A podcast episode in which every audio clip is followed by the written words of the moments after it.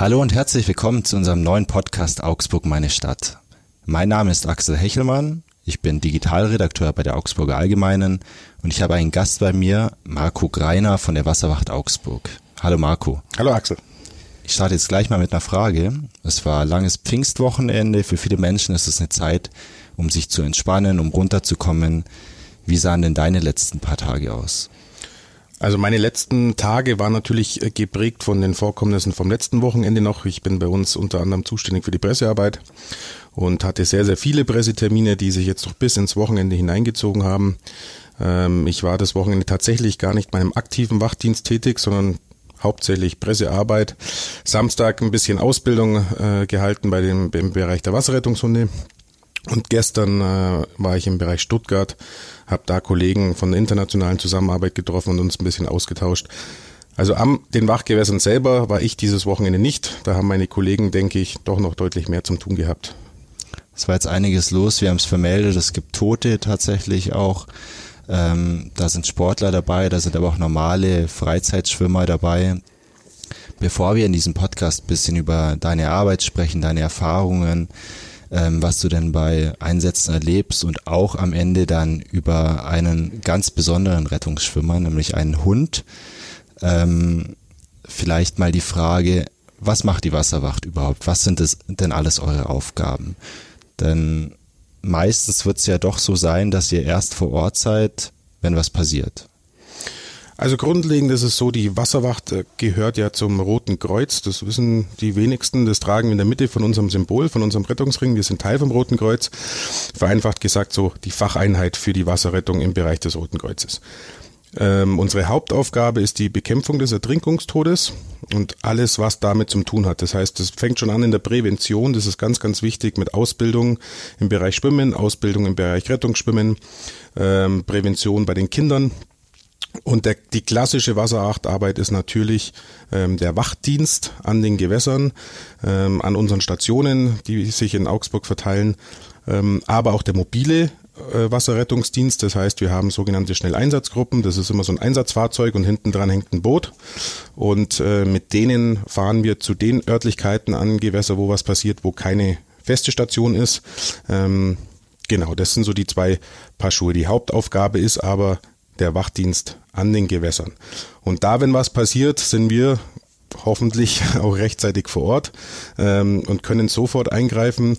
Wenn das natürlich an einem Gewässer ist, das nicht überwacht ist, dann haben wir einfach längere Anrückzeiten. Das ist richtig, weil wir natürlich da auch erstmal hinkommen müssen. Ähm, kannst du es vielleicht konkret machen? Wie lange dauert es denn, bis ihr wirklich helfen könnt, wenn ihr an einem stationären Gewässer, so hast du es, glaube ich, ausgedrückt, mhm seid und äh, wie lange es dauern kann, bis ihr an einen Ort ausgerückt seid, wo ihr jetzt nicht schon vor Ort wart. Pauschal kann man es nett so richtig festmachen ähm, an den stationären äh, Gewässern, wo, wo Wachstationen vorhanden sind, geht es relativ schnell. Entweder durch eine Eigenwahrnehmung von unseren Wachgängern oder weil ein Passant kommt und sagt, da hinten ist irgendwas passiert, dann sind wir innerhalb von Sekunden, kann man da in dem Bereich wirklich sprechen, halbe Minute wirklich schon unterwegs, um Hilfe zu leisten. Ähm, wenn wir erst dorthin fahren müssen mit unseren SEG-Fahrzeugen, mit den Schnelleinsatzgruppen, dann kann man es leider nicht pauschalisieren. Das ist, das sind alles ehrenamtliche Helfer. Wenn unter der Woche vormittags natürlich so ein Einsatz reinkommt, wir werden alarmiert wie eine freiwillige Feuerwehr über Piepser, ähm, ist es natürlich schwieriger, weil die Leute alle in der Arbeit sind. Dann hat man auch entsprechend mehr, äh, mehr Ausrückezeiten oder höhere Ausrückezeiten, wenn das jetzt an einem Wochenende während der Wache passiert. Das heißt, unsere ehrenamtlichen Helfer sind eher an ihren Wachstationen und es kommt ein Einsatz an irgendeinem Fließgewässer beispielsweise und die rücken von ihren Wachstationen, also ein Teil dieser Wachmannschaft, mit dem Fahrzeug ab. Dann geht es relativ schnell. Dann sind wir auch innerhalb von zwei bis drei Minuten auf den Fahrzeugen plus den Anfahrtsweg, den wir dann natürlich haben. Wenn das jetzt eben unter der Woche oder auch in der Nacht ist, dann kann das schon mal bis zu zehn Minuten dauern, bis das Fahrzeug äh, losfährt zu der Unglücksstelle, weil die Personen einfach alle erst mit ihrem Privatauto zu diesem Einsatzfahrzeug kommen müssen. Das heißt, im schlimmsten Fall muss ich als Ertrinkender oder als Person, die droht zu ertrinken, ähm, zehn Minuten warten oder länger. Genau, richtig. Also im schlimmsten Falle wäre das leider äh, der Fall. In Augsburg haben wir in dahingehend äh, die, den glücklichen Umstand, dass wir noch eine relativ große Berufsfeuerwehr haben die natürlich da auch mit auf den Plan kommt. Die Berufsfeuerwehr macht das hauptamtlich, die sind 24 Stunden besetzt, ähm, die rücken dann natürlich auch mit aus, das heißt, die verkürzen das ein bisschen, bis wir dann tatsächlich da sind ähm, oder auch die Polizeistreifen in, in Augsburg, die sind relativ zügig äh, vor Ort, weil die dauerhaft auf der Straße sind, kurze Anfahrtswege haben, jetzt äh, im Landkreis zum Beispiel haben die viel längere Anfahrtswege, die sind dann relativ schnell da, die auch ganz oft eingreifen und helfen. Ähm, das kommt den Patienten natürlich zugute dann noch, genau. Mhm. Machen wir es mal ganz konkret, wenn ich jetzt drohe zu ertrinken. Wie viel Zeit habe ich überhaupt?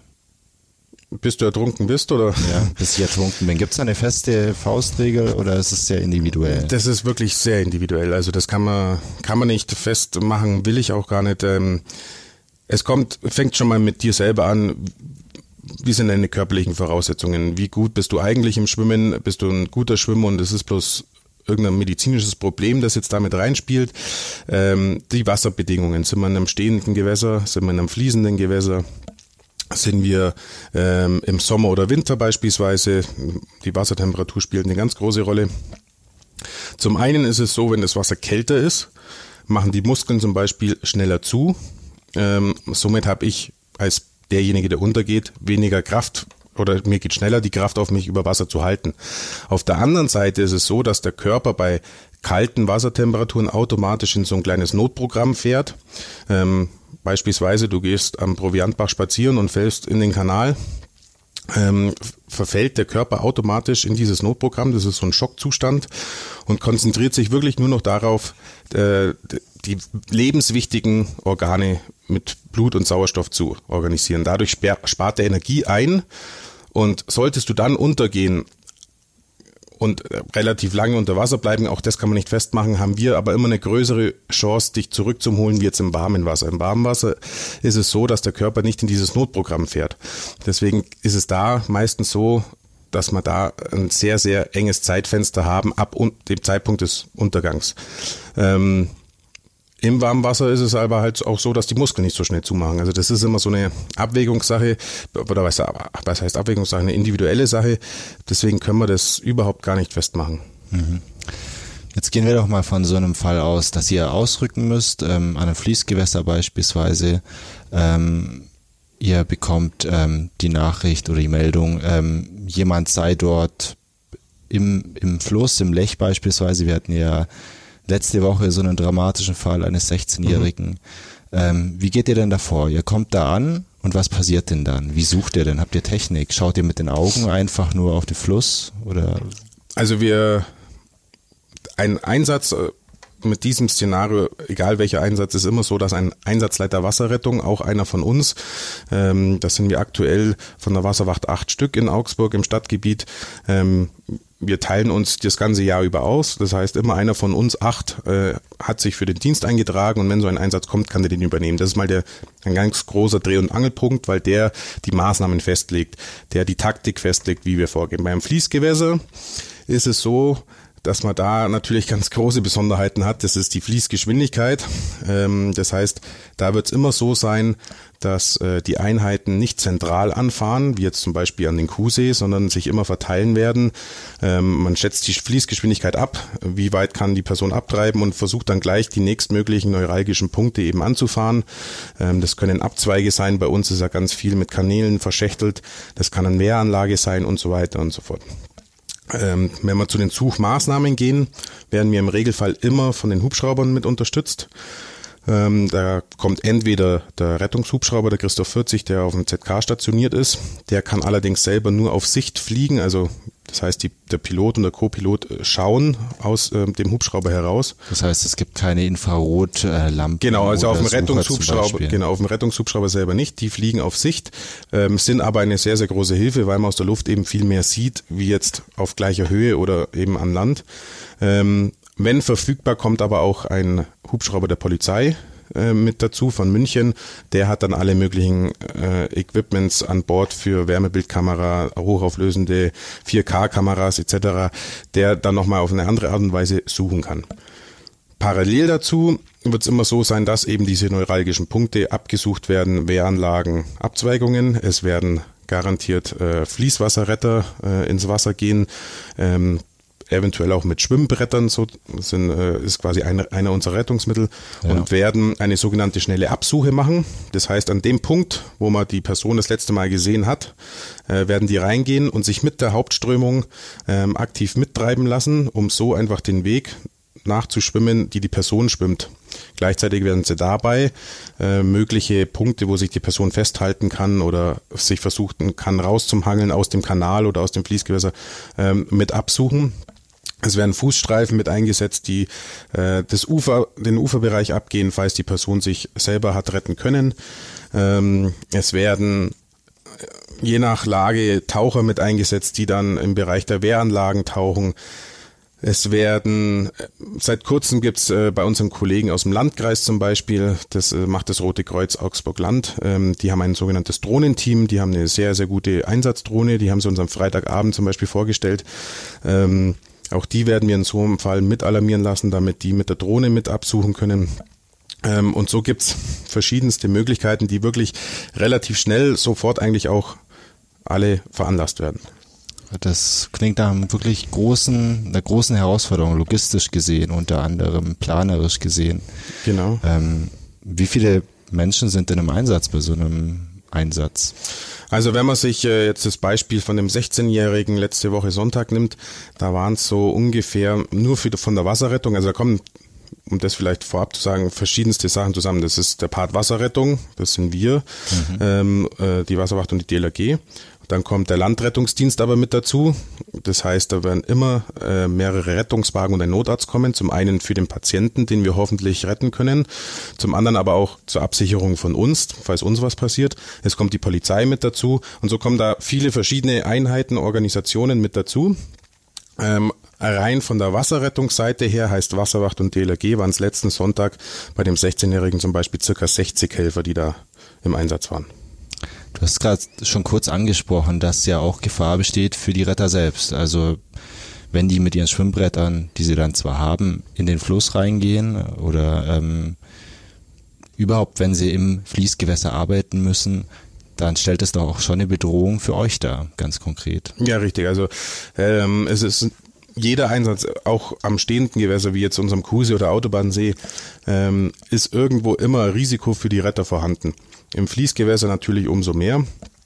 Ähm, dem beugen wir vor durch zwei Sachen. Die erste Sache ist die Ausbildung. Unsere Leute werden ziemlich, würde ich behaupten, ziemlich gut ausgebildet, ständig fortgebildet im Bereich der Fließwasserrettung vor allem, dass sie da ständig in äh, Übung bleiben. Und der zweite ganz wichtige Punkt ist immer die Gefahrenanalyse. Also der zuständige Einsatzleiter oder ein sogenannter Abschnittsleiter, der jetzt einen bestimmten Bereich äh, übertragen bekommen hat, wird immer eine Gefahrenanalyse durchführen und schauen, können wir überhaupt rein ins Wasser, ohne dass wir unsere Leute da quasi sicher in Gefahr bringen. Ähm, die zwei Sachen sind ausschlaggebend eigentlich. Ausbildung und die Gefahrenanalyse an diesem jeweiligen Einsatztag und Einsatzort. Bei dieser Gefahrenanalyse spielt dann wahrscheinlich auch rein die Temperatur, die Fließgeschwindigkeit, die Dinge, die du vorher angesprochen Genau, hast. also es ist quasi so eine Art äh, Checkliste, die derjenige für sich abhakt. Ähm, das sind Tag, Nacht, das ist äh, Temperatur außen, Temperatur Wasser, Fließgeschwindigkeit, Sichtverhältnisse, all das spielt da eine Rolle zum Beispiel. Jetzt gibt's natürlich jedes Jahr diese tragischen Fälle, wo ähm, Ertrinkende oder Vermisste nicht mehr gefunden werden. Oder wo zumindest die Suche eingestellt wird. Wie entscheidet ihr das denn, dass ihr wirklich sagt, jetzt brechen wir die Suche ab, es hat keinen Sinn mehr? Muss ja ein schwerer, sehr schwerer Schritt sein. Ja, natürlich. Also für uns äh, ist es, wie soll ich sagen, also jeder von uns macht es eigentlich, weil er so ein Helfergehen in sich hat. Jeder von uns will natürlich äh, den Menschen helfen, will den Menschen auch retten und da geht man oftmals auch ein bisschen einen Schritt drüber hinaus von dem, was man eigentlich, äh, was eigentlich möglich ist oder was man eigentlich äh, sich selbst äh, zutraut. Ähm, die Entscheidung, wann eine Suche letztlich komplett abgebrochen wird, wird im Ernstfall immer der Einsatzleiter Wasserrettung ähm, zusammen mit der Polizei fällen. Ähm, es gibt einfach Parameter, wo man sagt, die Person jetzt noch lebend zu finden, scheint aussichtslos und dann besprechen die sich ähm, und die kommen dann gemeinsam zu der Entscheidung, wird es abgebrochen oder fortgeführt. Gibt's für dich auch manchmal Momente, wo du meinetwegen abends im Bett liegst, dir denkst, vielleicht hätte man doch noch weitersuchen müssen? Vielleicht hätten wir noch eine Stunde investieren sollen. Vielleicht hätte es noch eine Überlebenschance gegeben. Ähm, die Momente gibt es tatsächlich. Also bin ich mir sicher, dass nicht nur ich, sondern auch jeder meiner Einsatzleiterkollegen äh, diese Momente schon erlebt hat. Vielleicht nicht unbedingt darauf bezogen, ähm, hätten wir noch eine Stunde weiter suchen sollen. Das, das glaube ich nicht, weil äh, wir suchen schon wirklich immer ein bisschen drüber, was man eigentlich in, der, in dem Fall vielleicht machen würde. Ähm, das bezieht sich dann eher auf so Sachen, habe ich wirklich alle Maßnahmen ausgeschöpft, die, die ich zur Verfügung habe? Habe ich wirklich jeden Bereich, wo er hätte sein können, die Person ähm, wirklich abgesucht? Äh, das sind eher die Fragen, die einen beschäftigen. Nicht unbedingt die, diese Geschichte noch eine Stunde weitersuchen. Also da sind wir uns dann schon mal relativ, wir brechen den Einsatz dann ab, wenn wir uns wirklich sicher sind. Ähm, es sind dann eher diese Sachen wie Maßnahmen und Örtlichkeiten, habe ich das wirklich alles abgedeckt. Jetzt bist du ja richtiger, richtiger Profi. Du bist auch schon lange in dem Geschäft, wenn man es so nennen will. Ähm, wie gehst du denn mit solchen Fällen um, wenn es wirklich tragisch endet, diese Suche oder ergebnislos? Ähm, nagt es noch sehr an dir oder stumpft man da irgendwann noch ab? Hm, abstumpfen würde ich jetzt äh, auf jeden Fall verneinen. Es ist so, dass wir alle Ehrenamtliche sind ähm, und das wir zwar, wie soll ich sagen, unser Leben danach ausrichten, ähm, sehr, sehr viel Zeit dafür investieren, diese Fälle aber auch nicht alltäglich sind. Und äh, das zum Glück nicht alltäglich sind. Ja. Aber das ist auch der Grund, warum man da eigentlich nicht abstumpfen kann. Weil jeder unserer Einsatzkräfte das jetzt nicht zwei, drei, vier, fünf Mal im Jahr hat, sondern äh, das hat man vielleicht so zwei bis drei Mal äh, in, über zwei, drei Jahre. Ähm, somit kann man da eigentlich nicht abstumpfen. Ähm, ein bisschen nagen tut es natürlich immer an einem, würde ich behaupten. Mhm. Ist jetzt ein kaltes Wort, aber was ist denn eure Erfolgsquote oder wie oft könnt ihr wirklich erfolgreich Menschen retten und wie oft nicht? Wenn du gerade sagst, ich bin nämlich erstaunt über die niedrige Zahl der ähm, erfolglosen Suchen. Ähm, habe jetzt keine, keine statistischen Zahlen im Kopf. Letztlich ist es so, da muss man auch wieder unterscheiden, sind wir vor Ort an den Machstationen, ähm, ist die Erfolgsquote natürlich relativ hoch. Ähm, sind wir nicht vor Ort und müssen erst ausrücken, kommt es immer darauf an. Diese Einsätze, wo wir ausrücken, sind auch ganz, ganz viele Falschmeldungen mit dabei. Das muss man auch berücksichtigen. Ähm, Personen haben gedacht, eine Person im Wasser treiben zu sehen und haben folgerichtig aufgrund ihrer Meinung äh, den, den Notruf gewählt. Und es stellt sich dann einfach als Fehleinsatz dar. Das muss man, es ist ein ganz großer Teil. Ähm, oder die Personen sind mittlerweile aus dem Wasser selber irgendwie rausgekommen und sind nach Hause gegangen. Dann auch solche Sachen gibt es tatsächlich, ähm, wo wir dann ewig suchen und quasi ohne Ergebnis den Einsatz abbrechen. Ähm, das spielt da alles mit rein. Ähm, wenn wir eine verkürzt gesagt eine Chance haben, die Person auch tatsächlich zu bekommen, dann sind auch unsere Erfolgsquoten eigentlich, würde ich sagen, relativ gut. Nur nochmal, um das zu betonen, ähm, du meintest gerade, es gibt viele Falschmeldungen auch. Ähm, wahrscheinlich seid ihr trotzdem froh darum, wenn lieber jemand einmal mehr anruft als einmal zu wenig. Ja, ja, das auf alle Fälle. Also diese Falschmeldungen, wie gesagt, ähm, die sich dann als Falscheinsatz oder so darstellen, das ist im Regelfall, dass wirklich die Person in ihrer Wahrnehmung in diesem Moment ähm, davon ausgegangen ist, dass das eine Person ist, die da treibt und Hilfe braucht das sich dann aber später zum Beispiel rausstellt, ein Klassiker ist ein Biber zum Beispiel oder sowas. Ähm, wir sind natürlich froh, dass die Leute trotzdem den Schritt gehen und sagen, wir rufen jetzt äh, den Notruf, die 112 oder die 110, weil ich bin der Meinung, da treibt eine Person und braucht Hilfe. Also da sind wir natürlich trotzdem froh, dass die Personen uns rufen. Mal nochmal, um zurückzukommen auf diese Einzelfälle. Das sind ja alles irgendwie Einzelfälle. Es gibt immer verschiedene Parameter. Das Wasser ist kälter, wärmer, schneller, es steht still. Ähm, sind dir oder ist dir ein Einsatz im Gedächtnis geblieben, der dich nicht mehr loslässt oder der dich besonders ähm, mitgenommen hat? Äh, gibt tatsächlich einen Einsatz, hm, ich würde es beschreiben als der, als ein Einsatz, der mich geprägt hat, sag mal, so würde ich es beschreiben. Ich kann jetzt nicht mehr genau sagen, wann es ist, es ist auf jeden Fall schon ein paar Jahre her. Es war ein Einsatz am Kuhsee. Ein eigentlich junger und durchtrainierter Mann ist äh, ins Wasser gegangen und einfach nicht mehr aufgetaucht. Wir haben dann äh, wie ich vorhin erklärt habe, ist diese Maschinerie angelaufen, die große, eine Großsuche angelaufen. Ich war als Einsatzkraft im Dienst, ähm, nicht als Einsatzleiter oder in der Führung, sondern wirklich als Einsatzkraft. Ähm, wir konnten den dann auch äh, finden, und konnten ihn auch bergen, aber wir mussten leider ihn tot bergen. Und äh, der Einsatz bleibt mir deshalb in Erinnerung, weil ähm, die Familienangehörigen ebenfalls mit an, am See waren, standen nicht unweit ähm, des, des Einsatzgebiets, wo wir gesucht haben und wo wir ihn dann auch äh, geborgen haben. Ähm, und als wir ihn quasi aus dem, wir haben ihn, wenn ich mich richtig erinnere, mit dem Boot ans Ufer gefahren, haben ihn dann äh, runtergehoben mit, äh, mit einem Kombi-Carrier, nennt sich das, das ist quasi so ein Tragebrett, vereinfacht gesagt. Ähm, habe ich diesen Schrei von der, von der, ich meine Mutter war es, bin mir jetzt nicht mehr ganz sicher, äh, gehört und der war so, so verzweifelt und so voll Trauer. Also der, den Schrei, den habe ich schon noch im Kopf, ja. Ja, kriegt mir gleich einen Schauer, kriegt gleich einen Schauer runter. Ähm, solche Fälle sind ja dann auch zusätzlich zu eurer eigentlich normalen Aufgabe, Menschen zu retten, eine zusätzliche Herausforderung, oder? Wenn da noch Menschen stehen, Angehörige, mhm. wenn es jemand mitbekommt, wenn es nicht in der Anonymität irgendwo passiert. Ja, ähm, alle unsere Einsatzkräfte haben so eine Grundschulung, also wirklich nur eine absolute Grundschulung in äh, psychosozialer Notfallnachsorge nennt sich das, um quasi die äh, Angehörigen oder Freunde oder auch Zeugen, die das live miterlebt haben, ähm, zumindestens annähernd psychisch zu betreuen. Ähm, wir haben dafür aber beim BAK eine eigene Facheinheit.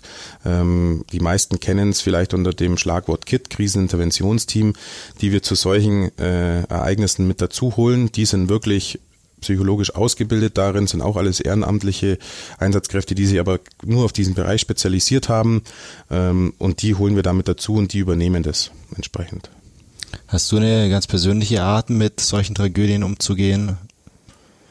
Ähm, tatsächlich ja. ähm, Habe ich seit sechs Jahren mittlerweile. Ähm, ich gehe mit meinem Hund Gasi und erzähle ihm das. Der Buddy. Genau, der Buddy. Okay. Tatsächlich, ähm, das hat sich äh, irgendwann mal vor einigen Jahren so eingestellt. Ähm, und ja, das ist so meine Methode, mit der Sache umzugehen. Ja. Mhm. Das heißt, du erzählst einem Hund deine Erlebnisse. Bekommst du was zurück von ihm oder bist du einfach nur froh, es ihm erzählen zu können? Mm, direkt so zurückbekommen tue ich nichts, aber so Hundebesitzer, die sind ja immer ein bisschen eigen. Also ich denke schon, dass er da merkt, dass ich ihm was Ernstes erzähle gerade. Ähm, Hauptgrund ist, denke ich, aber eigentlich der, damit ich quasi das, was mich beschäftigt, loswerde und nicht unbedingt meine Frau damit belaste. Mhm, ja. Genau. Wenn du es schon ansprichst, Buddy ist ein ganz, ganz besonderes Tier in deinem Leben. Ähm, ist nicht nur dein Hund, sondern er macht quasi einen ähnlichen Job wie du. Genau. Möchtest du das mal kurz erläutern? Ähm, Buddy ist ein Wasserrettungshund. Ähm, bin seit, ich selber bin ja seit 23 Jahren jetzt bei der Wasserwacht und habe schon immer Hunde gehabt. Und vor vielen, vielen Jahren habe ich irgendwann eine Reportage über die sogenannten Wasserrettungshunde vom Gardasee gesehen, wie die da Menschen aus dem Wasser ziehen, die Hilfe brauchen. Und habe damals schon gesagt, irgendwann, das wäre so ein Traum, ich mit meinem Hund, da könnte ich mein Hobby und Leidenschaft für Hunde einfach irgendwo verbinden. Ähm, wie das so ist, es gibt's hier in unserem Breitengraden nicht, verliert sich das dann aus dem Auge. 2015 haben wir allerdings im Rahmen von dieser Hundebadeaktion Bellos Badschlacht im Familienbad, das war damals das erste Mal, ähm, hat die Organisatorin diese Einheit eingeladen und die sind tatsächlich gekommen und so kam es dann zustande, dass ich mit Buddy diese Ausbildung begonnen habe und mittlerweile ähm, ist es so, dass wir eine eigene Einheit haben bei uns, äh, bei der Wasserwacht Augsburg, haben aktuell 13 Hunde bei uns. Ähm, vier davon sind ausgebildet und der Rest ist noch fest am Trainieren. Wir hoffen, dass wir dieses Jahr zum zwei bis vier, je nachdem, das äh, wird sich noch zeigen, äh, zu en zum Ende der Saison noch abprüfen können. Ähm, und es ist eine super tolle Sache.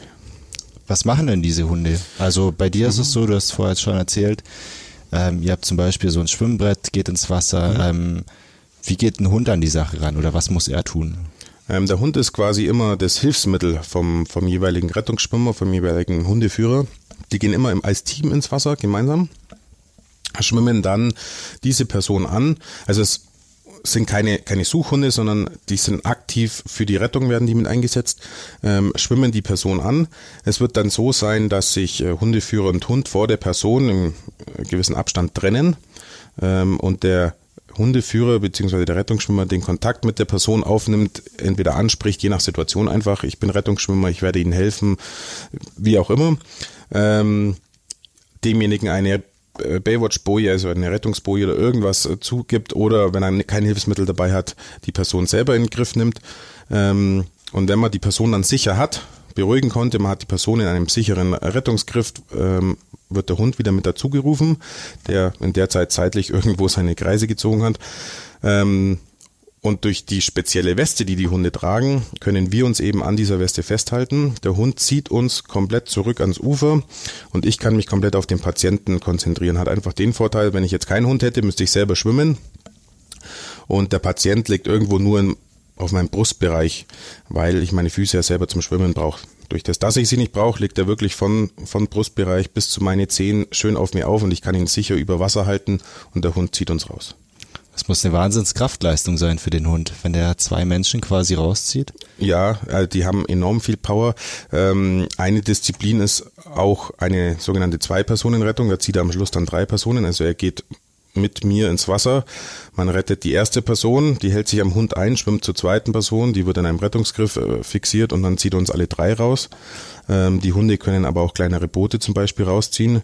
Wir waren vor zwei, drei Wochen am Ammersee im Einsatz ähm, waren bei einer Bergung von einem Segelschiff mit zwei Tonnen beteiligt. Das hat es an Land gespült. Das musste man mit Motorkraft natürlich von Land befreien. Dann musste das Schiff aber auch wieder zurück zu seiner Anlegerboje. Und das haben unsere Hunde Bella und Buddy, zwei der, der Geprüften eben, übernommen. Die haben dieses Zwei-Tonnen-Schiff an diese Boje gezogen. Wahnsinn.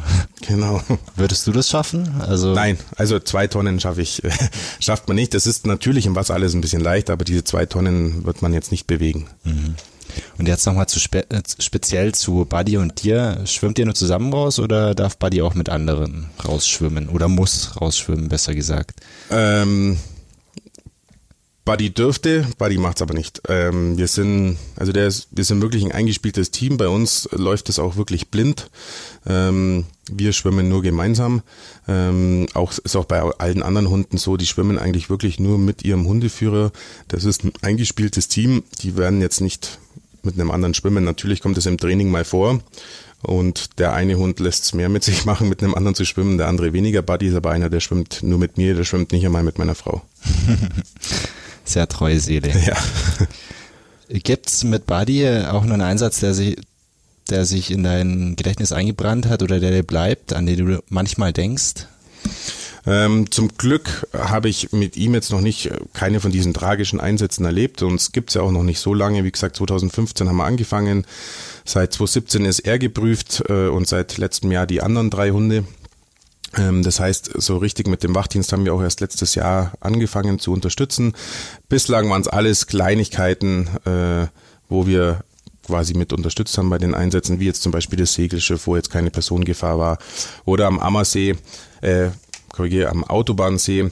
Ähm, letztes Jahr während einer kleinen Showübung für Kollegen aus Marokko sind zwei kleine Buben mit ihrem Kanu gekentert war ein relativ großes und schweres Kanu, das ist vollgelaufen. Die haben versucht hochzuhalten. Ähm, so wie ich mitkriege, hat aus Angst Ärger von, vom Papa zu bekommen. Mhm. Ähm, und zu dieser Situation sind wir mit dazugekommen. Also da war jetzt keine konkrete Lebensgefahr für die, für die zwei Jungs. Die konnten, konnten schwimmen, die hatten Schwimmwesten an. Dennoch haben sie sich halt an dieses Kanu gekrallt ähm, und hätten sie nicht losgelassen. Irgendwann hätte das, hätte das Kanu die Jungs natürlich schon mit runtergezogen. Ähm, Letztlich konnten die Jungs selber ans Ufer schwimmen, wurden da von zwei Teams von uns begleitet, äh, zwei Hundeteams und äh, Buddy hat dann das Kanu quasi mit rausgezogen. Also das sind bislang nur zum Glück kleinere Einsätze, die mhm. wir da hatten.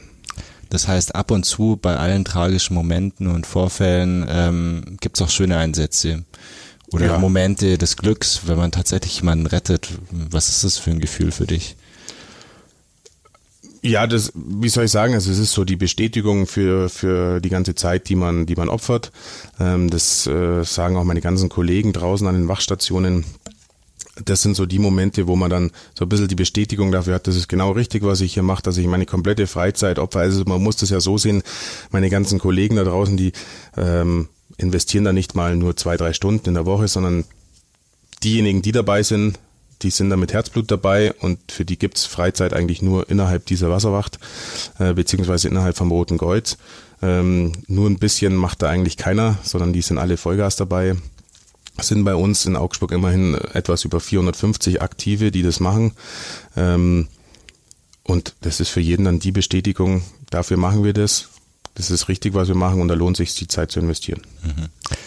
Lass uns doch mal kurz auf ein eher politisches Thema schauen. Es wird ja immer wieder ähm, kritisiert, dass beispielsweise es zu wenig Schwimmunterricht oder keinen Schwimmunterricht mehr an Schulen gibt. Bäder müssen teilweise schließen, was in Augsburg offenbar so nicht der Fall ist. Was ist denn deine ähm, Erfahrung oder wie beobachtest du die Entwicklung? Wie gut können die Augsburger schwimmen oder was müsste getan werden, damit sie besser schwimmen könnten? Also durchaus ein sehr, sehr schwieriges Thema, weil es auch äh, mittlerweile in der Politik sehr hoch aufgehängt ist. Ähm, man kann das nicht an einer einzigen Geschichte festmachen.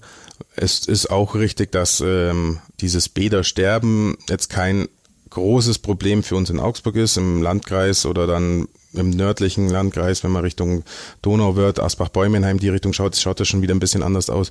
Aber da kommen mehrere Sachen zusammen. Zum einen ist es so, wir beobachten schon, dass die Kinder und Jugendlichen schon immer schlechter schwimmen können. Ähm, wir als Wasserwacht oder auch die DLRG sagt, äh, das, das, das Seepferdchen, das ist zwar ein netter Einstieg, aber das ist keine Garantie, dass jemand sicher schwimmen kann. Ähm, wir sagen schon, das Rettungsschwimmabzeichen in Bronze, das deutsche Rettungsschwimmabzeichen in Bronze sollte jeder ablegen.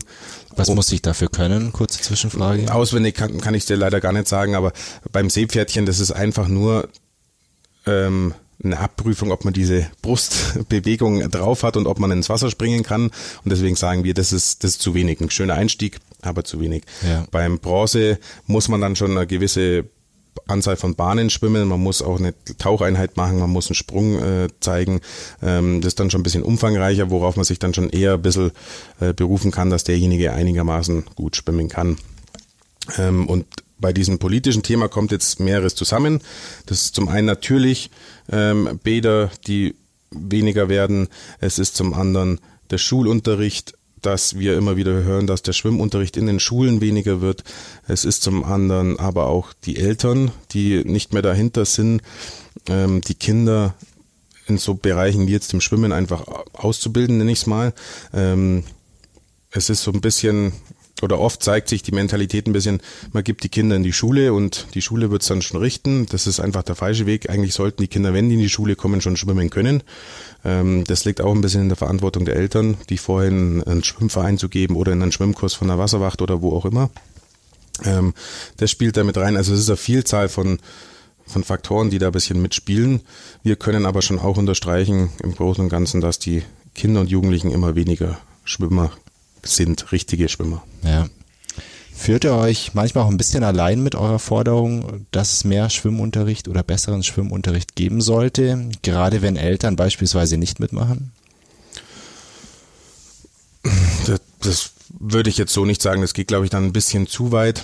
Ähm, wir würden uns einfach wünschen, dass sich alle Faktoren, die da zusammenkommen, dass da jeder sein Möglichstes, was er tun kann, einfach dafür tut. Ähm, die Eltern die Kommunen mit den Schwimmbädern äh, eine Stufe höher mit, mit äh, dem Schwimmunterricht, dass da einfach jeder, der da irgendwie mitwirken kann, möglichst alles, was in seiner Macht steht, tut. Und dann sind wir da, glaube ich, auf einem guten Weg. Ähm, dass wir uns da von der Politik allein gelassen fühlen, das finde ich jetzt geht ein bisschen zu weit.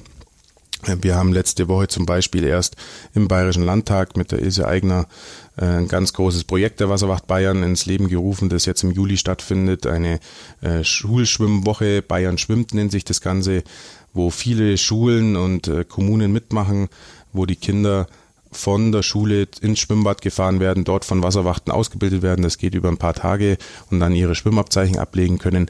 Also im Stich gelassen sind, fühlen wir uns jetzt da nicht. Mhm. Marco, wir kommen langsam zum Ende, aber ich würde dich natürlich noch gern um zwei, drei oder auch fünf Tipps bitten, ähm, was Schwimmer da draußen beachten sollten. Was, auf was soll ich achten, wenn ich jetzt am Badesee bin oder auf was soll ich achten, wenn ich am Lech schwimmen gehe? Mhm. Also das Wichtigste wäre mir natürlich, dass die äh, Leute da schwimmen gehen, wo auch eine Wasserwacht oder auch eine DLRG vor Ort ist, einfach wo ein äh, bewachtes Schwimmen stattfindet. Dazu muss man wissen, das sind alles ehrenamtliche Einsatzkräfte, die sind, Stationen sind immer nur samstags, sonntags und feiertags äh, besetzt. Als nächstes einfach sich selber gut kennen, wie gut kann ich schwimmen und auch nur so weit schwimmen. Am besten nie alleine schwimmen, vor allem keine längeren Strecken. Ähm, bei den Temperaturen außen heiß, im Wasser kalt. Ähm, so lapidar es klingt, immer das Abkühlen nicht vergessen, weil es kann ganz große Probleme, Kreislaufprobleme etc. hervorrufen. Äh, unterschätzt man leider immer wieder. Auch ein großes Problem immer wieder der Alkohol. Wenn man schwimmen geht, bitte den Alkohol auf jeden Fall weglassen. Ein Bier geht auch nicht. Ich muss leider sagen, nein, weil sonst würde ich meiner Garantenstellung, glaube ich, nicht gerecht werden. Ähm, einfach unter uns gesagt, äh, wenn man da zusammensitzt und feiert, weiß jeder, denke ich, was ich meine. Ähm, wenn man einfach zu viel Alkohol hat, nicht ins Wasser gehen. Also am besten natürlich komplett ohne Alkohol.